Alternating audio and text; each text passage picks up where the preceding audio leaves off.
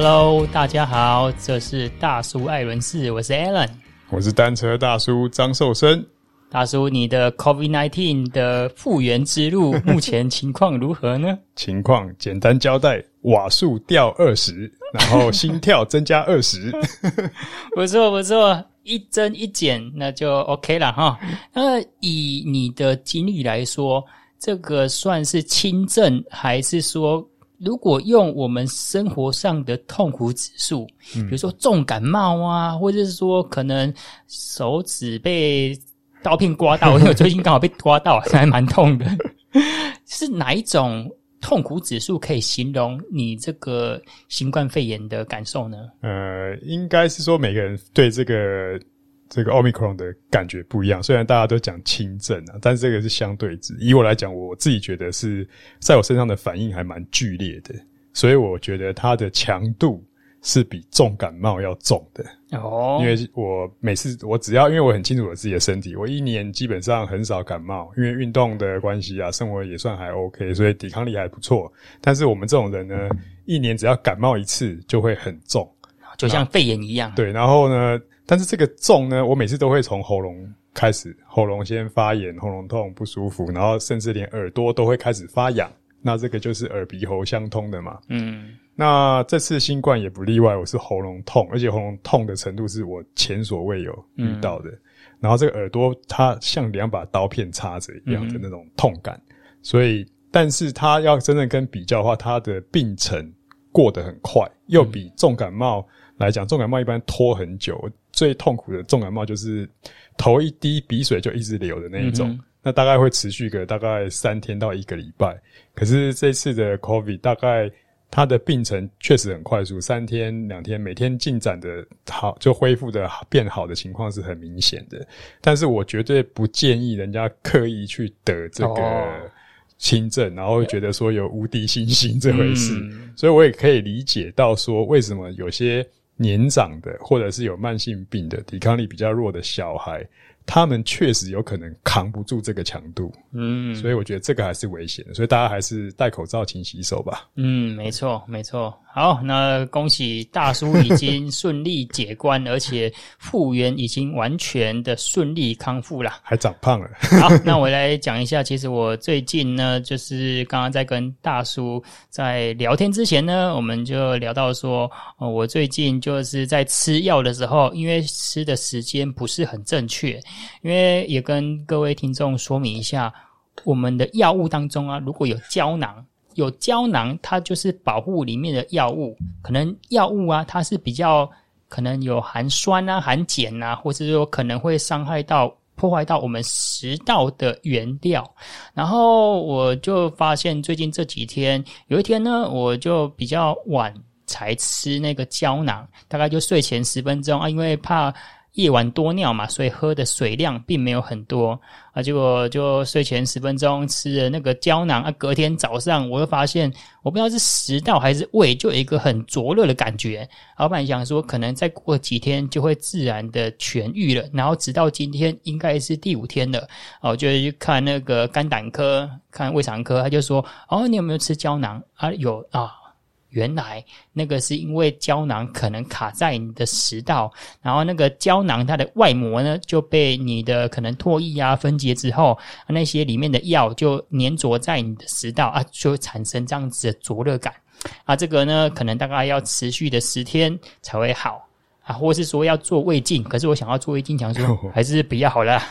好，这个就是跟我们分享一下，我们最近大叔跟 Alan，我们两个在身体上呃有遇到一些小小的关卡，但其实都是很小关卡啦。也祝福各位听众呢，呃，身体都可以很健康。好，我们今天要聊的呢是 UCI 六点八公斤的限重。啊，其实，在自行车赛事当中，UCI 是我们的老大哥。嗯，这个六点八公斤啊，就是自行车赛当中的不可承受之轻。但是对骑士来讲呢，我们都是克克必较，而且都是要追求轻量化。这个是我们骑士不断追求的目标。这个可以让你在跨上战駒之后，很多人觉得说骑上脚踏车就是很像有插上会飞翔的翅膀嘛。啊，尤其是在爬坡啊，就是对抗地心引力的时候啊，轻量化带来的优势更加明显。可是呢，我们 UCI 六点八公斤这个规范，我们今天就来聊一聊大叔早期在骑车的时候，那个时候轻量化对他们的观念是怎么样？我们就从轻量化的前世今生开始讲起。哇，要讲前世又要讲历史，大家又要听这个大叔来讲古，大概就是要追溯到两千年以前的时代啦。嗯、就是我们很早开始骑车的时候，那个时候当然我们比赛用的车直接就是钢管车。钢管车，对，所以大家没有听错，就是钢管的车直接拿来就是竞赛。所以在这个里面呢，当然也希望轻量了。其实我们以前的车重。说真的，有看到九公斤以下，哦，那个就已经那个流口水了。对，兴奋指数就非常的高了。而且，因为以前来讲，我如果印象没有记错的话，一台钢管车，呃，重量光车架可能就要到一点八公斤。哦。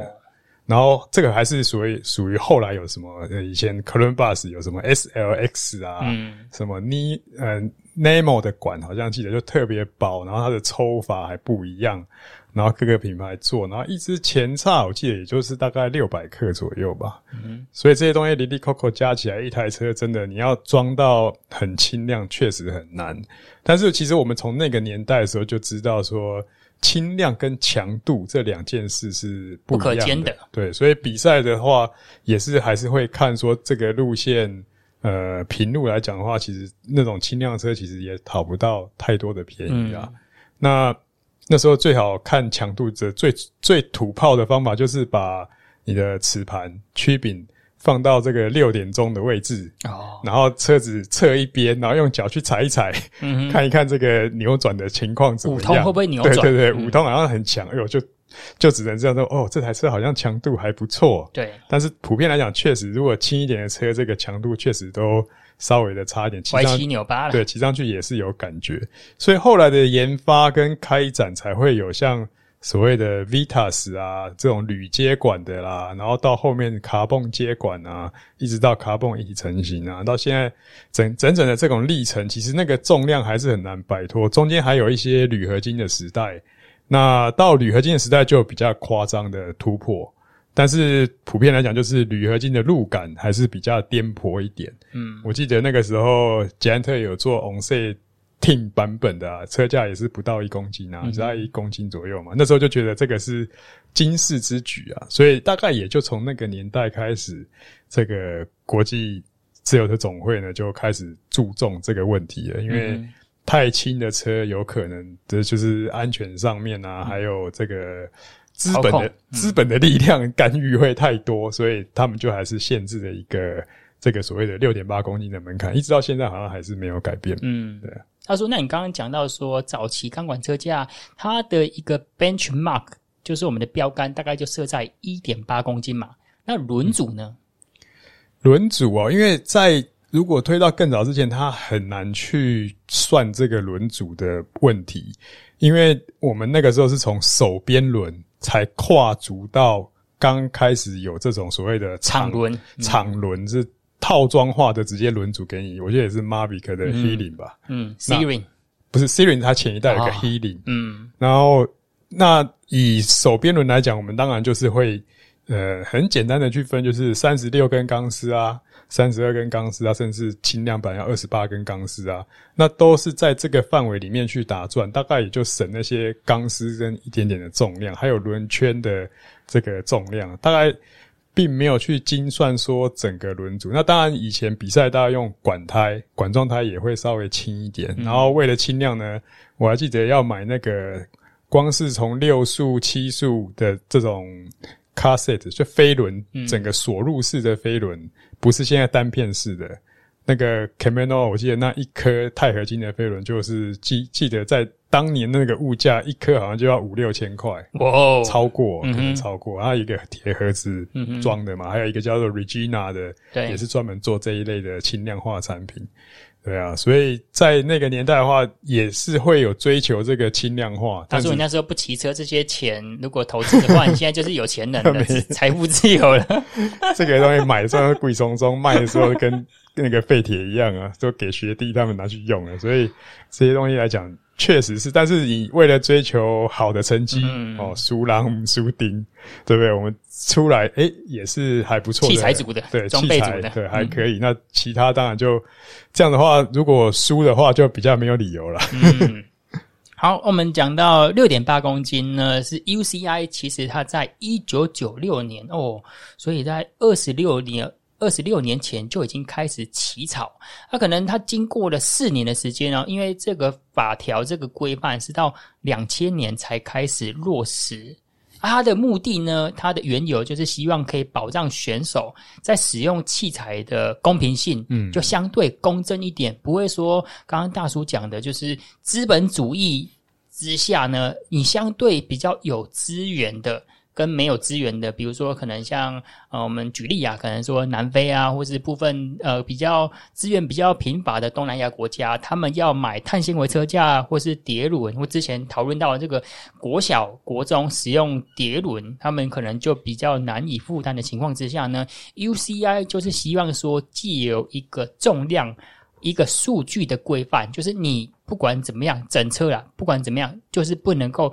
低于六点八公斤，然后它这个六点八公斤呢，它是我记得就是我问过那个莫明杰老莫，就这六点八公斤呢，它是整车啊，比如说卡踏踏板那个算在里面。可是今天如果说可以被拆卸下来的，对，比如说像车表啊、水壶啊，或者是说你有一些像摄影机啊、运动摄录机这些，就不算在里面的哦。只要是不用工具可以拆卸的都不算。所以基本上你要用螺丝锁上去的才才 OK。了解。因为它这个六点八的定义还有一个蛮大的重点是，当那个年代在走追求轻量化的时候，它有一个就是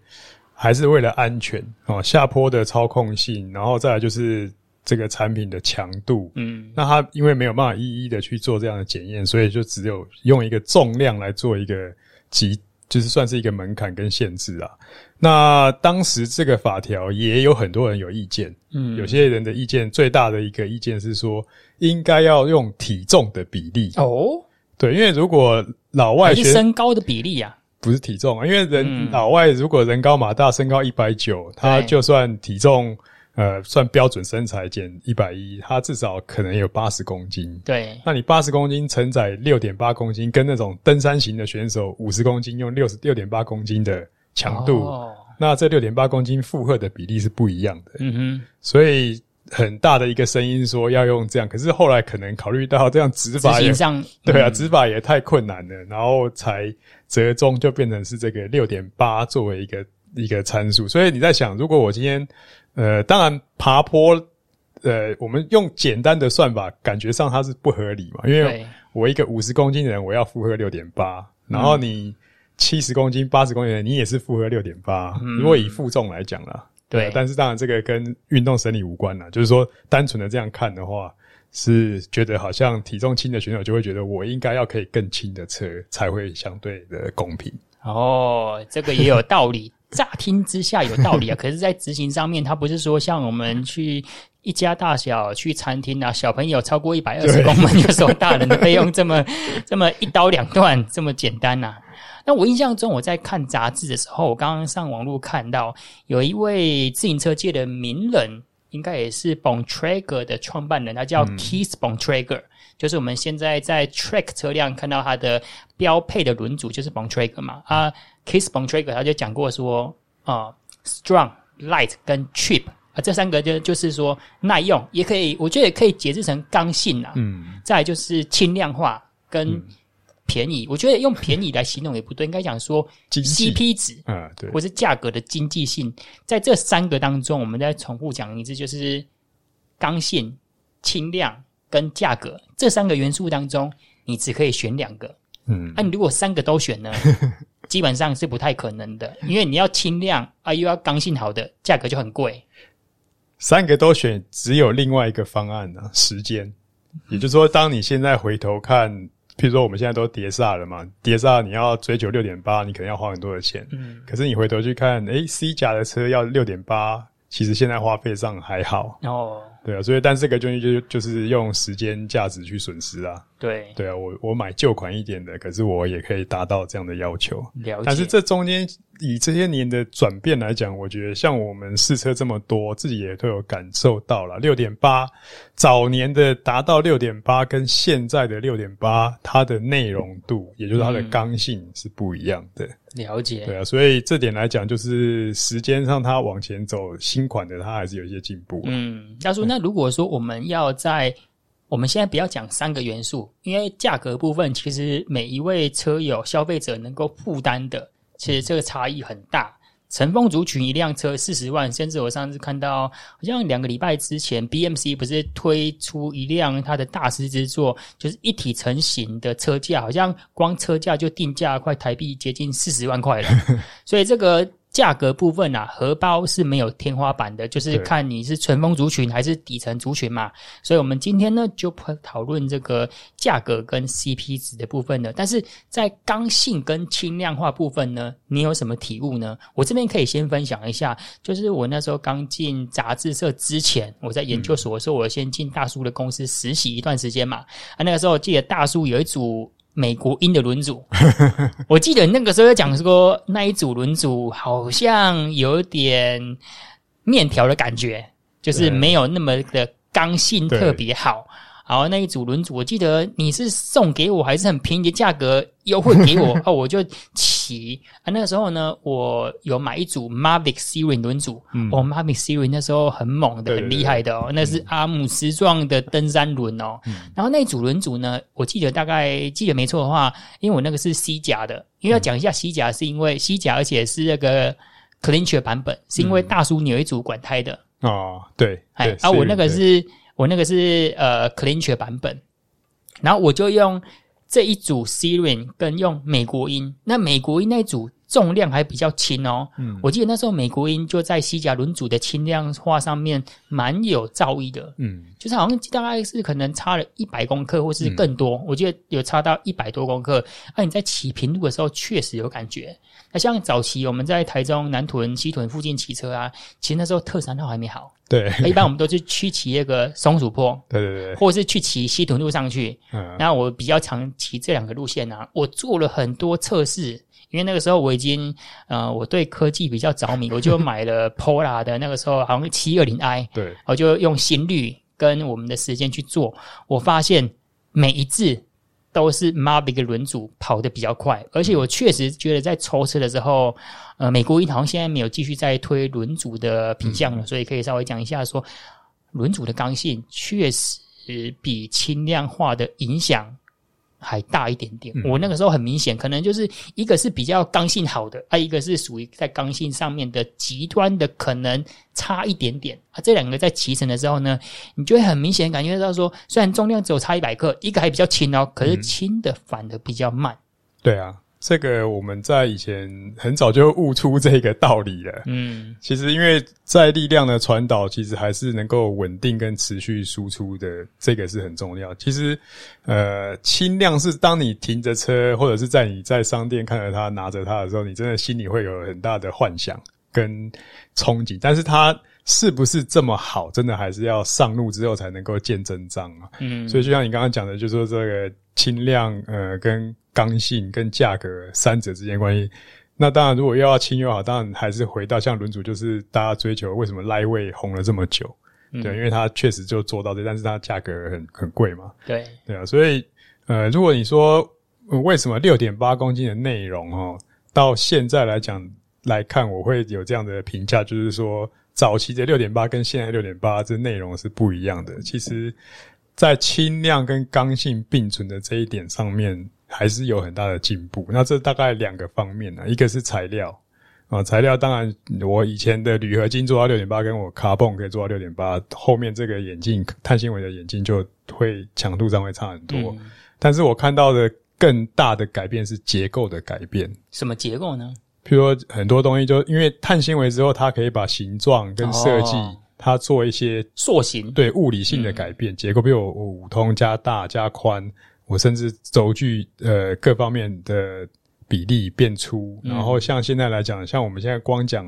光这一点就可以把呃碟刹车、公路碟刹车跟 C 夹的车拿出来比，一个用筒轴虽然我加了碟刹稍微重一点，可是我骑起来的感觉，嗯，稳定度是进步非常多的。嗯，那这个可能跟未来看现在的新车设计的趋势，也是把这个特别又加入这个 gravel 的概念，呃，轮胎也要变宽，那个空间都变大，嗯，所以整个的外扩往横向发展的这个空间感，好像会去增加这个强度，一直是在这个领域上的很大的变化。最出名的一个分水岭就是 Cannondale，嗯，以前的铝合金管都是细细的嘛，对。那 Cannondale 他的想法就把它变粗变薄，其实还可以兼顾轻量跟强度。那整个方向就往引导的往这边，大家都变成大管径了。对，对，所以在这方面的演化，呃，点点滴滴累积起来的吧。嗯，其实我。的车子呢，从来没有一辆低于七公斤以下的。我我现在不要了解的各位听众，你们的车子大概多重？但是我觉得要低于六点八公斤的车子，价格上面一定不会太亲民呐。即使是西甲的，那碟刹更不用讲。嗯，那像我的车辆呢，欧贝亚、欧卡配西甲的碳纤维轮组，我记得大概也要七点四公斤左右。嗯，那大叔，你的车子多重呢？我是有一台自己呃 no name 的，就是拿一些零件特别的零件自己找来，是可以配到六点八，而且是 clean chair 的轮胎，它是 C 夹的，哦、那也是有手把，也是大量都是用卡泵的啊。嗯、那零件只用到 Utica，嗯，所以这样子配还是可以，而且花的钱也还好。OK，对，但是当然这些轮组就是没什么名啊，啊，但是我们自己测试过是觉得 OK 就。呃，但这台车大部分我就是拿来，呃，算是之前有挑战五岭，为了挑战五岭去弄租的车子。对对对，然后去 Okinawa 比赛也有用，因为 Okinawa 也有长坡。嗯、对，因为像我们这种体重重、爬坡不好的人，只能靠这个去弥补一下，去弥补一下。但是，嗯、呃，现在来讲的话，很多试售车它高阶的，你只要再用高阶一些零件啊。他们的问题是达不到六点八，嗯，特别是西甲，对啊，嗯、像我看很多，呃，像。台东比赛吧，全国锦标赛看哥伦布的选手啊，嗯、都还要往车上加重量哦，加砝码。对啊，因为他们的光是 TCR ISP，然后零件用高级一点的，嗯、现在来讲 C 甲的确实很容易就低过六点八了。嗯，了解。对啊，就是有钱人的烦恼，就是这么朴实无华。对，但是整整体来讲，会就变成说六点八这个规范，其实只局限在你想要比赛的。嗯这样的人，而且你要比的是 UCI 或者是国家协会的比赛。对，那一般来讲，其实当然也看主办单位啦，因为我记得上次那个 KOM 对 John Epson 的那个也也是有被取消嘛。嗯，所以呢，就是主办单位他是否坚持执行这一条规则呢，也是大家可以看。但是我觉得像呃我。就我的了解，像建大西进五岭啊，什么崇越五岭啊，嗯、很多人的车大概都都是哦低于六点八，对啊，低于甚至六，甚至低于六的嘞。嗯、那这些来讲，大家也是在上面，呃，就算是比较开放组啊，哦、公开组，所以你在器材上就没有这么多的这种这种约束，对，嗯、反正能够用多越好的就越上去就就 OK 了。而且这场比赛也蛮特别的，就是基本上都是只上不下，嗯，哦，下坡的路段非常非常少，所以这样子的玩法，我觉得是还算 OK 了。嗯了解。那我们刚刚讲到呢，就是属于规范比较中规中矩的部分。然后我们接下来提到两位的人物，啊，这两位人物呢，算是让我对轻量化有不一样的见识。第一位呢是，其实我有跟他跟过一阵子，大概跟了三个月到四个月的时间。那包括我们的台东战神吴志浩呢，以前也。败在他的麾下，而这个一位就是狂人许。那我那时候去他的车店，他的车店在呃岭东路附近啊，也稍微帮他 promote 一下。我去的时候呢，发现他的车子几乎没有一个地方没有动，就是沙变把。因为我们像沙变把都是一个平面或是弧面有倒角的嘛，然后他呢就是基本上可以用电钻钻的地方，绝对是不会给他客气的。后边也转动，我记得好像印象比较深刻的是轮，那个不是轮组，是齿盘也转动，就是在曲柄组还有我们的齿片上面，好像车架也有部分局部啊，不是说全部的地方，他、嗯、应该有做过他自己内心的，就是什么 CFD 啊，或者是那种我记得是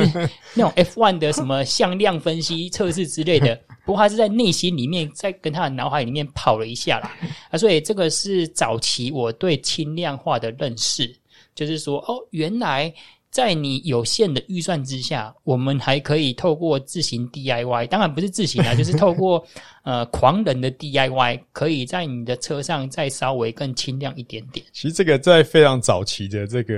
日本杂志，在真的是钢管车那个年代，就也有人这样做过啦。但是我觉得这个零件的条件跟现在完全不同啦。比如说你现在要把 Shimano 的这个曲柄钻孔的话，你会发现，诶，钻一个孔，结果里面是中空的，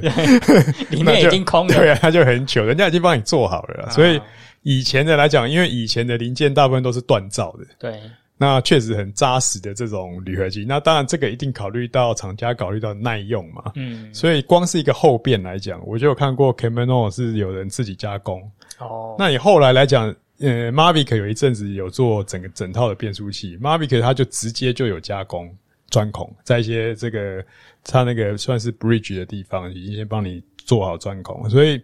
也是为了求一个数字漂亮啊，在。商商业的竞争上，spec 摆出来的时候就比较漂亮。嗯，所以这个钻孔这个技法呢，说实在，我觉得应该是属于九零年代以前的方法了。他算是狂人继续发扬光大。对对对。好，那这是第一位人物，他是比较求之于物啦，就是比较说透过物质跟器材上面的轻量化追求。嗯，那另外一位人人物呢，就是刚好颠倒过来的，他是反求诸己。反求诸己呢，这个是我们之前访问的这个许仁茂 茂哥，他就是尽可能让自己的身体轻量化。那我上个礼拜也去参加他的座谈分享会，他还是最近在希望说让自己的体重可以稍微降一点点。要说体重如果轻的，不只是轻量化哦。嗯，他说风主也会降，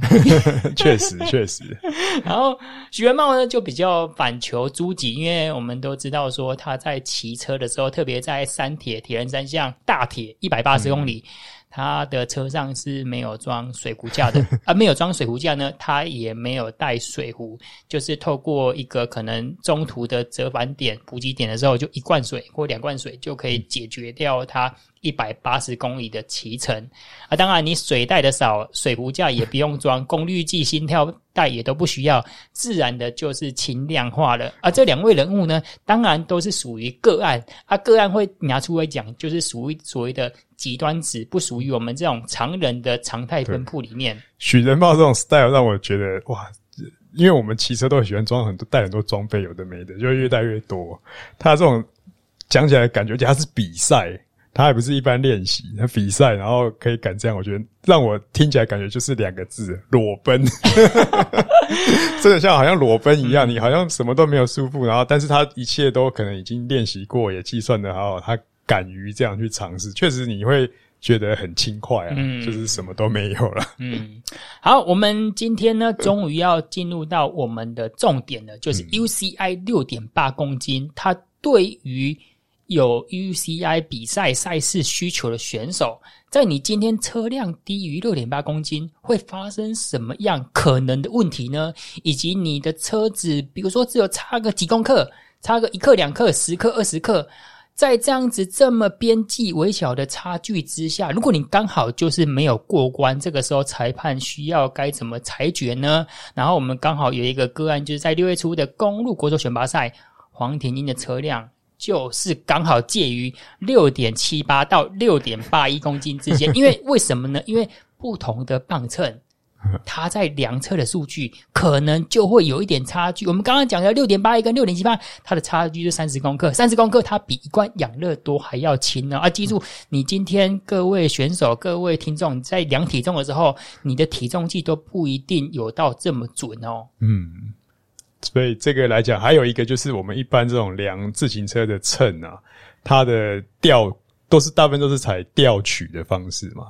那车子有一个重心位移，它其实光那个数字就是一直在跑动的，嗯，因为你很难说完全把它静止嘛，所以光是准确度跟量测方法，这个来讲，确实是会有一些小误差。那不管你说在用什么呃去申请那个铜质认证有没有？对，我们这个市场买菜要看这个秤有经过铜质，就表示是政府认证过的。那不管是你经过这个认证还是怎么样的，我觉得很难去避免摇晃的问题。嗯，那。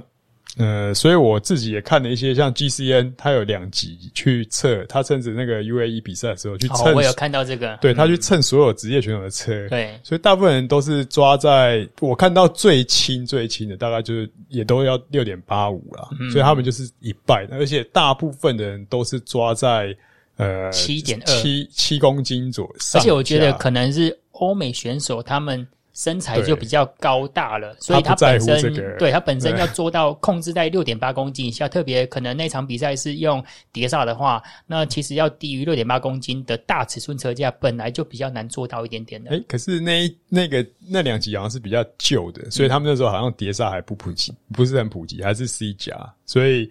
可能机械师的配置还是。高这个高框的轮组啊，各方面路线，可能那一天可能跑了什么距离不知道，但是我看的感觉是，至少他们会把这个差距拉开哦，去避免说有蹭不过。啊，说比啦，对对对对，就是呃不过过磅不过，而且这个来讲呢，现在的模式啊，其实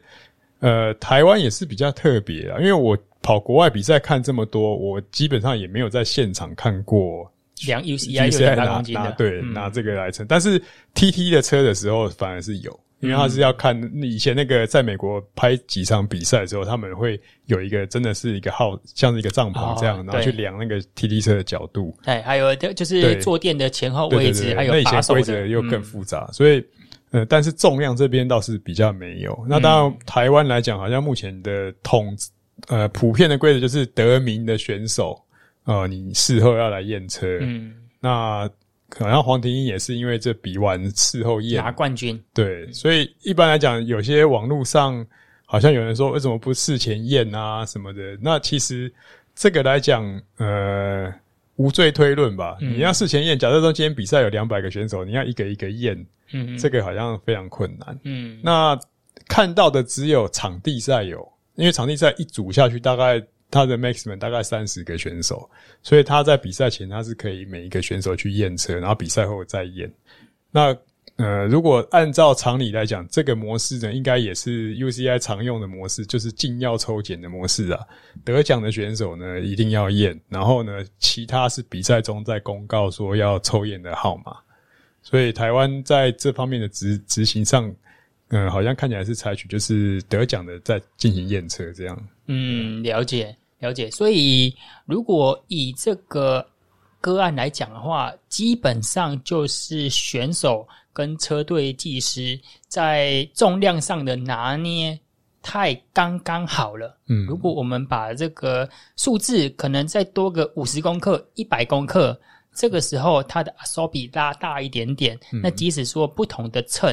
啊，或是说透过。可能今天外面有风势的影响，这样子呢，你比如说六点八五公斤，还是会回正到六点八公斤，最多就到六点八公斤，也不会说让你的数字上面呈现到六点七多，这样子就可能低于规范，就可能会被 DSQ 的这样子一个情况了。对，而且这种虽然来讲，我们自自己自己试车来讲，我自己觉得。丘陵地的路线有上有下的路线，其实六点八公斤的车有点太轻了。那其实我自己的建议会是大概在七点二以下就可以了。嗯，七点二到七，其实这操控性就会比较平衡。但是黄婷英这个事件，我是觉得可以理解，因为她是女子选手。嗯，那女生一样体重轻，所以她可能希望尽量再轻一点点。也许她用七点二的车，可能就觉得太重，所以可能车队的技师有这些考量，所以才会。抓的比较紧一点。嗯，了解。那关于这个事件呢，我也有请问老莫，就是驭风之劫，嗯、我们呃台湾对于赛事规范啊、竞赛规则比较了解的老莫，就是关于这件事情他的观点。然后他其实讲到说，因为协会买的，他至少说知道协会买两个秤，啊，这两个秤都算是品质质量蛮好的哦。他觉得说这两个秤它的精准度应该是蛮够的，但是东西它的精准度够，不代表说。去年的精准度跟今年的精准度 是一样的啊！再来，这个东西在运输的过程当中有没有可能发生碰撞啊？比如说我们体重机撞来撞去，功率计撞来撞去，它去年跟今年是不是可以同日而语呢？它有没有经过我们这个国家标准局的认证呢？这是我们就打一个问号了嘛？但是。我们老莫一开始也讲说，就是其实选手跟车队技师有抓得稍微紧一点点，但是针对在这个个案比较特殊的情况之下，如果是老莫呢，他会怎么判？然后他又讲到另外一个，就是说。这一条法则呢，其实是我们刚刚讲到的，在一九九六年就开始起草的，两千年开始执行。其实有很多单位都想要把这个六点八公斤这个 UCI 规范给废除掉了，所以也有可能已经渐渐的，因为复材、因为碳纤维轮组，或是说材料科技，以及说这些自行车科技的精进啊，让六点八公斤已经渐渐的不合时宜了。嗯、所以我们要讨论说适法性。然后再来第三个就是这个二十公克，或是我们讲的更多的可能三四十公克，会对这一场比赛的公平性有影响到吗？就是说。黄婷婷会因为这三十公克让他的马力更强吗？嗯，如果说今天是纯爬坡赛，诶，那可能有一点点哦。但是这一场他是在高雄办的，算是公路跟丘陵地的比赛嘛，所以大叔也讲到说，其实在国外的 UCI 的公路赛，那老莫也讲到说，在一般的公路赛，因为它的距离相对比较长。它有爬坡有下坡的，所以其实一般的裁判呢，对于六点八公斤，其实他们基本上是不太会去测量的。然后，所以这是第三个部分，就是说，我们今天这三个三十公克，或是更多的五十公克，对我们这场比赛，对选手会不会有一个比较关键性、比较压倒式的有压倒性的优势？然后似乎可能没有那么大。然后再来就是说，我们今天测量的地方是在户外嘛？嗯，啊，户外它又是挂在帐篷上面，对，帐篷本身就不稳。他说，其实我们，你刚刚讲到说测量的就是角度啊、位置啊，我们当初在杂志的时候，我们有一支在室内哦，即使说有一个 Topic 很专业的电子秤，可是你光要把车子的坐垫或者是我们的上管挂在车上面，它的车子就会稍微的左斜。左倾右斜的，也是要等一段时间才会定位，而且每一次量的也不一定准，所以有时候我们就是量三次取平均，取平均。对，所以刚好这个黄选手他的两字呢，一个六点七八，一个六点八一八二，他如果取中间值呢，又是差不多的位置啊。那当然，老莫因为他当当天没有在现场嘛，他是说其实协会还蛮重视这件事情。当然，我们不是帮协会讲话啦，因为呃，我们就是就事论事。他说协会其实有打电话给好像中国还是香港的 国际、嗯、国际裁判，国际裁判请教一下。然后国际裁判其实他的论点也是差不多的，就是说呃这个重量上的差异，最主要是不会影响到选手的竞争优势到很多。对啊，所以如果说在这么极端的差距、这么极端小的差距之下呢，他觉得比较同意放行啊。嗯，因为这跟法官判定的一样嘛。第一个，法庭上就是所谓的无罪推论啊，就是我不先假设这个人是恶意或蓄意要这个，然后我要很多的角度去推论他是刻意的，那才会成立。第二个就是说，呃，是否有从中得利？嗯，其实 UCI 很多的法规里面，它的很也是被人家诟病的一点，就是它的法其实写得很笼统哦。但是他一个最终裁量权就是现场的裁判来判定说，你这个选手是否有因为这样从中得利？嗯，那得利的情况有多少？那比如比如说我们在这很多以前也是那种 sticky bottle 啊，嗯，哦，趁着补给的时候水壶抓着手就不放，嗯、然后拉你，油门就一掰下去，对啊，拉你一把。他、啊、以前也没有在管啊，嗯，对啊，然后后来就是诶、欸、开始有介意说你可以几秒哦，但是几秒之后就执行上的困难嘛，对，然后。再来就是一些很弹性的啊，你如果说什么摔车啊，或者是机械故障，然后从后面对车把你牵引上去，嗯、哦，你跟车跟了好长一段，到底跟多久是可以跟？那一般的队经理其实在这种选择，他还是决定让你跟，我宁可对车被罚钱，选手被加秒，被加三十秒，可是你回到集团。万一你没跟上去，就是三三十分钟，不是三十秒。嗯，没错。那你这个从中得利的算法，他们有很多的采用，但是拉车就是千万不行的啦。嗯，那拉车就绝对是判取消资格嘛，嗯、所以这是毋庸置疑。所以有很多公路赛的这种模糊地带，然后反正对车帮你拉回，先回到这个对车的行列里面，你再跳岛，嗯、慢慢跳跳跳跳回去。那你一直混在这个对车里面，我也不是跟我自己的对车啊，那 OK 吗？对不对？所以这个来讲，其实就会变成说，很多在呃，UCI 在看比赛的时候的这种判定的弹性是比较大，嗯、这也是比较被一外界人不理解的话，就很容易诟病。嗯，因为你规定就是这样子嘛。那因为这个时候要想到说，其他车队的感觉嘞，其他其他车队如果觉得说，诶，规定就是规定，你没到，你就是取消啊。嗯、然后我反而变成从可能后面名次往前摆，嗯，往前。弄了，反而是他们从中得利啊。嗯，所以这个来讲，还是要看裁判的这个去裁量了。嗯，对啊。然后我要问老莫，就是说这个六点八公斤的规范啊，是在赛前、赛中还是赛后呢？他说不管赛前、赛中、赛后都要执行。对啊，因为他说有曾经有个案例啊，就是刘书敏刘选手，他其实是在比赛之前呢，他的车辆是配板轮的。嗯，啊，板轮当然重量上比较重一点点，啊，在过程当中呢发生爆胎，换轮子，哎，换成低框的可能爬坡轮，那当然重量上就比较轻量一点点。那、嗯。啊、回到终点呢，这样事情我就没有这个事情我比较没有追踪，就是说他回到终点发现他的车辆就低于六点八公斤，嗯，他就被取夺他的竞赛资格了。嗯，所以今天呢，刚刚大叔也讲到说，这个称重可不可以在赛前，其实都可以。可是不管赛赛前、赛中跟赛后，这个六点八公斤。都要被执行的，就不可以说，哎、我骑到一半，我先 拿个电动起电动起子，然后拆一下东西，拆一下可能水壶架之类，让自己的车子比较轻量化。啊，其实不管怎样，都是要保留保持这个六点八公斤的最低限重的规范。嗯，这样是让我想起来，所以还是不能真的重量不能抓得太一败，让我想起那个。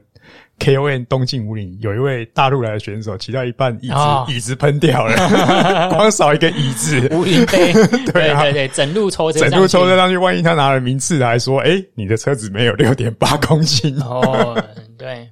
好，这个就是我们这一集讲到 UCI 六点八公斤的限重规范，然后我们就从就是轻量化的前世今生啊，以及台湾的知名人物的代表狂人徐以及许仁茂，然后还有聊到说六月初这个国手选拔赛啊黄选手发生的一个个案，供我们参考的。那这一集感谢你的收听，如果你想听什么主题，可以在必收听大叔爱轮事，或是透过 Podcast 留言告诉我们。